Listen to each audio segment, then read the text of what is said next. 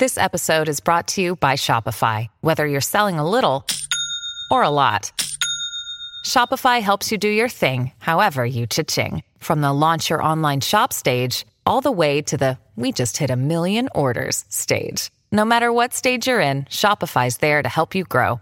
Sign up for a $1 per month trial period at shopify.com slash special offer, all lowercase. That's shopify.com slash special offer.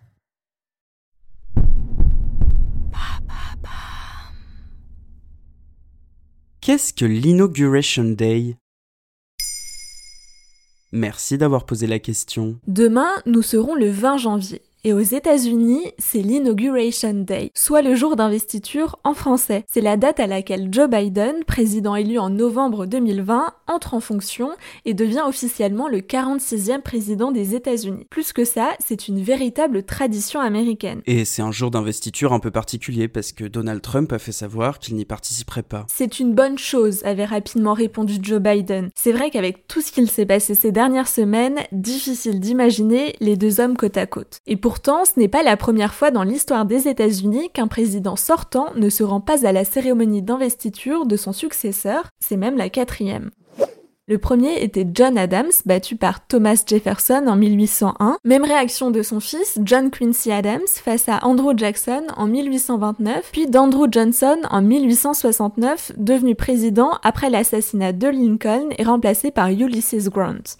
Autre cas particulier, en 1921, Woodrow Wilson, très malade, ne peut pas s'y rendre. Et là, on fait un bond en 1974 quand Gerald Ford devient président, succédant à Richard Nixon, qui lui n'assiste pas à la cérémonie parce qu'il a démissionné à la suite du scandale du Watergate. Pour finir, n'oublions pas Lyndon Johnson, le vice-président devient président après l'assassinat de Kennedy. Il prête serment dans l'avion et un an plus tard, en 1964, il est cette fois-ci élu et est officiellement investi.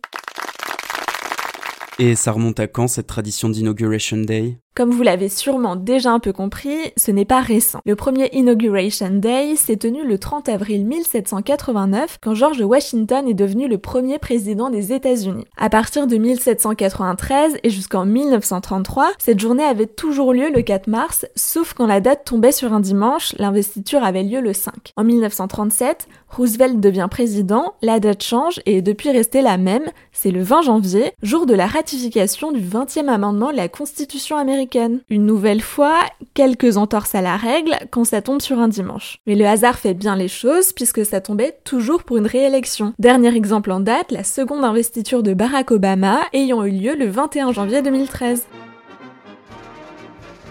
Alors ok, le président entre en fonction, mais il se passe quoi d'autre ce jour-là? C'est la journée du président, mais il est loin d'être le seul à y assister. C'est aussi à cette date qu'entre en fonction le vice-président ou la vice-présidente cette année, puisque Kamala Harris devient la première femme à occuper ce poste. Sont aussi présents les membres du Congrès et de la Cour suprême. La journée débute à la Maison Blanche, c'est là que se rencontrent le président sortant et le président élu. Puis l'armée défile le long de Pennsylvania Avenue à Washington, où une tribune présidentielle est dressée. C'est ici et à midi très exactement que le président élu prête serment, la main gauche posée sur la Bible, même si ce n'est pas une obligation, face au président de la Cour suprême. Tout discours du nouveau président se finit par le traditionnel God bless you.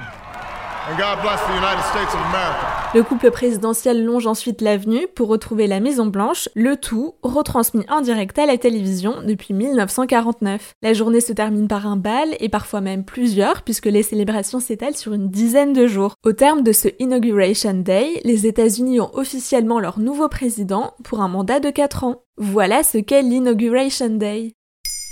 Maintenant, vous savez, un épisode écrit et réalisé par Pauline Weiss. En moins de 3 minutes, nous répondons à votre question. Que voulez-vous savoir? Posez vos questions en commentaire sur les plateformes audio et sur le compte Twitter de Bababam.